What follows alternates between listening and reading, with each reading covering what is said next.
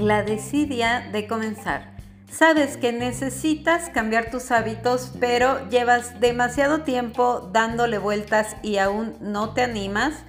Quédate hasta el final porque te voy a compartir cómo me animé a dar el primer paso y cambiar mis hábitos. Y lo primero que quiero desearte de corazón es que este cambio que tienes que hacer, bueno, este cambio que vas a hacer, que sea porque quieres y no porque tienes que. ¿Cuándo se da el tienes que? Cuando ya te dijeron que tienes cierta enfermedad, que tienes problema de glucosa, de colesterol, de triglicéridos, eh, que tienes presión alta. Que realmente sea un cambio porque sabes que necesitas hacer un cambio y darle un upgrade a tu salud y que no sea por un tema con eh, tipo un problema de salud. Pero si tú ya estás ahí en el tienes que, bueno, pues tienes que ser más consciente de esta situación y atreverte a dar el primer paso. Entonces, ¿qué es lo que pasa? ¿Cómo poder tener ese primer empujón? Lo primero es que cuando ya te haces el coco wash suficiente para dar el primer paso y hacer un cambio, el primer error que cometemos es que queremos todo de golpe. O sea, cuando alguien nuevo llega a una sesión conmigo, quiere ya cambiar su alimentación y ya el ejercicio y ya la meditación y todo al mismo tiempo. Y la realidad es que esta cosa tiene que ser como un proceso. Entonces, si hace años que no haces ejercicio y hace mucho tiempo que tienes muy malos hábitos o incluso tienes problemas de salud, empieza por una cosa a la vez. Yo te diría que fue lo que yo hice cuando inicié. Inicia con la alimentación. Inicia alineando tu alimentación, que sí recomiendo que le metas con todo el tema de la alimentación. ¿Por qué? Porque en el transcurso de estos nueve años como health coach me he dado cuenta que es mucho más difícil cuando que medio que lo haces, pero luego como que lo sueltas, pero luego que lo retomas. O sea, cuando tú eres una persona inconsistente y entonces inicias un plan de alimentación y luego lo dejas y luego lo vuelves a retomar, pero luego se te atravesó la vacación, pero luego se te atravesó tal cosa, no ves cambios eh, de una forma constante. Y eso te desespera y eso a la larga te hace tirar la toalla. ¿Qué tienes que hacer? voy derecho y no me quito y confío en que el universo me va a dar todas las herramientas que necesito para seguir avanzando, siempre y cuando estés en la intención y en la energía del voy derecho y no me quito y en ser consistente. Consistente no quiere decir que todo el tiempo estás haciendo todo al 100%, pero quiere decir que no tiras la toalla. Que al menos, o sea, si te comiste algo fuera de tu plan de alimentación en el día, al menos salvas el día con eh, una cena saludable, por ejemplo. O si comiste súper mal el fin de semana, al menos el domingo tienes una cena saludable. ¿Te imaginas qué buen mensaje le estás dando a tu cerebro después del atracón que te diste el fin de semana, no sé, en el cine con las palomitas?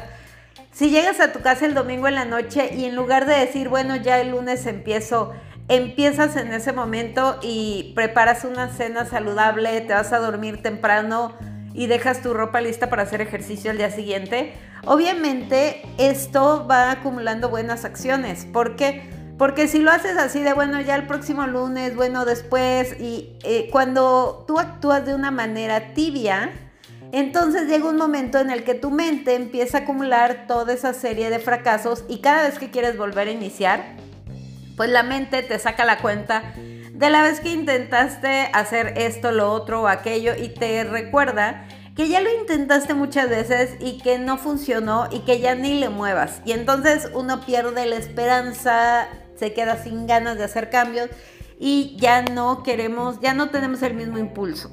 Entonces, empieza con el pie derecho, echando todo lo que tienes al asador, echándole todas las ganas del mundo Sabes que si te caes, te sacudes las rodillas, te levantas y sigues caminando, no te esperas al siguiente lunes ni al siguiente año, lo corriges al momento, salvas tu dignidad ese mismo día que cometiste el error y de esta manera vas a poder ir construyendo una nueva mente saludable, una mentalidad saludable. Porque recuerda que cada acción va construyendo tu hoy. Entonces, ¿dónde estás hoy? Pregúntate, dame, o sea, contéstate de corazón, ¿dónde estás hoy en este momento? Si estás metida en un problema de salud porque ya tienes problemas de azúcar, tienes problemas con la presión alta, tienes algún problema, te duele la rodilla, bueno, pues lo primero que quiero decirte es que si tú te metiste ahí, tú te puedes sacar. O sea, no hay más. Nadie más lo va a venir a hacer por ti. Si tú te metiste ahí, tú te puedes sacar. Y probablemente va a tardar menos de lo que tú te imaginas, pero necesitas pues ponerle toda la intención de corazón a hacer el cambio. Porque si estás esperando a que las cosas mejoren en lugar de mejorarlas tú, pues ese va a ser un gran problema porque nadie lo va a venir a hacer por ti. Y probablemente en un año te podrías arrepentir de no haber comenzado hoy. Sí, hoy final de año, penúltimo mes del año, mientras todo el mundo está distraído, pensando en lo que se va a atascar en la Navidad, tú puedes comenzar a hacer tu cambio y llevar un estilo de, vida saludable aquí y ahora. Entonces, ese es el punto, inicia con una sola cosa, inicia de forma paulatina, o sea, yo no inicié de la noche a la mañana em, alimentándome diferente y haciendo ejercicio y meditando y todo lo demás. Te puedo decir que inicié con la alimentación al 100%, todavía yo creo que de tener por ahí esa dieta terrible de cuando pesaba 156 kilos, que era nefasta, la verdad, y yo creo que eso fue uno de los motivos por los cuales me animé a dar planes de alimentación y a estudiar nutrición y a estudiar como health coach y todo lo demás. Porque de verdad, eh, yo lo único, al único a lo que me aferré es a llevar mi plan al 100% y a no faltar a mis sesiones. Entonces, ya después de eso, como a los tres o cuatro meses empecé con el tema del ejercicio a más a fuerza que de ganas, o sea, arrastrando mi, humanidad. Ustedes saben que el ejercicio y yo en la vida nos habíamos visto, nos odiábamos, teníamos un pacto de no agresión, de yo no lo pelo, él no me pela y no nos hacemos caso. Y fue como ir poco a poco conociéndonos. O sea, ustedes saben que arrastraba mi humanidad 30 minutos a hacer ejercicio. Y ya el tema de la meditación, la verdad es que llegó como muchos años después. Yo diría que al menos unos 3 o 4 años después que ya llevaba un rato con la alimentación, que ya llevaba un... Es más, llegó, mentira, llegó dos años después, justo. Mi primer contacto con la meditación fue justo previo a mi cirugía. Entonces, porque si se acuerdan, y creo que lo platiqué en el libro, y si no, mándenme mensaje y les cuento el chisme pero un terapeuta fue el primero que me habló de respirar para que no me pusiera ansiosa previo a la cirugía y yo me reí un montón porque dije, obviamente que sé respirar, todo el mundo sabe respirar, ¿de qué me estás hablando, no? Y entonces como que tenía el ego demasiado elevado de, ¿cómo me vas a venir a decir a mí cómo respirar si yo he respirado desde que nací? Y de lo único que me acordé en la cirugía fue de respirar profundo, entonces hay que dejar un lado el ego y eh, dejar de pensar que lo sabemos todo, rendirnos al proceso y ser humildes para aprender de los demás, de cualquier otra persona. Entonces, bueno, lo hice de forma paulatina. Igual el tema del peso no fue un tema así. O sea, en la vida me imaginé que iba a bajar 85 kilos. Yo nomás quería llegar a los 99 y con eso, en teoría, iba a ser muy feliz. Ya luego como que a uno le gusta seguir evolucionando, ¿verdad? Entonces fui cambiando más. Pero yo em, dividí mi meta en tres fases, mi meta de peso. Primero quería bajar lo que había rebotado la última vez con pastillas para bajar de peso, que solo en todo eso lo encuentran en mi libro. Entonces yo había rebotado como 25 kilos. Entonces la primera era corregir la metida de pata del rebote de los 25 kilos. Luego creo que bajé otros 20 kilos. Y ya luego la, última fase, que ya fue como la, fase más em, afinadita.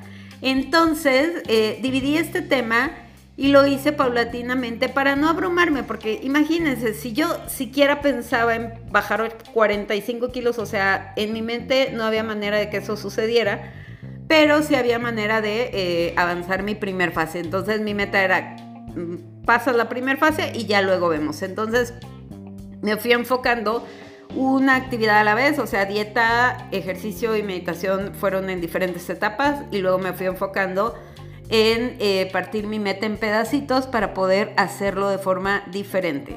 Entonces te invito a que elijas Sí lo puedes hacer. Tú y yo sabemos que sí lo puedes hacer porque has hecho cosas peores con temas de alimentación. Tú y yo sabemos que has pasado dietas muy extremas. Esto no se trata de hacer dietas muy extremas. Pero algo que a mí me gusta hacer antes de que se acabe el año, cuando siento que el año me fue del carajo, que no hice nada, que procrastiné el 90% del tiempo, que, no siento que fue un año productivo para mí. Cuando eso me pasa, normalmente en noviembre, diciembre, digo, que ¿qué tiene que pasar en mi vida para que yo cierre el año con satisfacción personal? Y me enfoco a una sola meta que pueda trabajar para llegar a tener satisfacción personal antes de que acabe el año. Entonces te invito a que lo hagas, a que reflexiones cuál sería esa meta que te puedes poner que va a dejar de lado la desidia y con la que puedes cerrar el año con broche de oro. Y recuerda, si no lo haces de inicio, pues probablemente no va a pasar nada, vas a estar en las mismas si ya tienes un estilo de vida saludable, pero como que tenías una meta más elevada, pues no va a pasar nada, vas a seguir con tu estilo de vida saludable. Si tienes un problema de salud, pues vas a seguir lidiando con el problema de salud y probablemente más adelante se haga más grande, pero de inicio probablemente no va a pasar nada, pero si lo haces y te animas a dar el paso, tú y yo sabemos que puede pasar todo. Así que anímate a salir de la desidia, a dar el paso. Y si no lo haces, no te preocupes, de todas maneras, la vida siempre nos brinda una segunda oportunidad.